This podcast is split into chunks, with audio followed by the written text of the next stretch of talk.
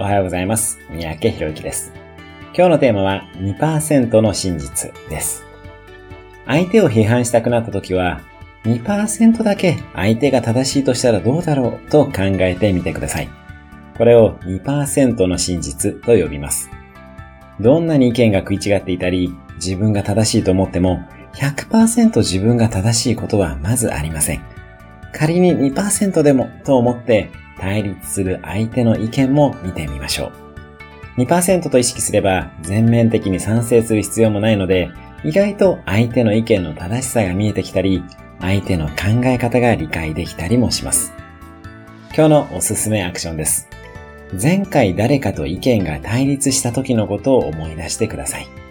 仮に2%でも相手が正しいとすると、それはどんな側面だったでしょうか？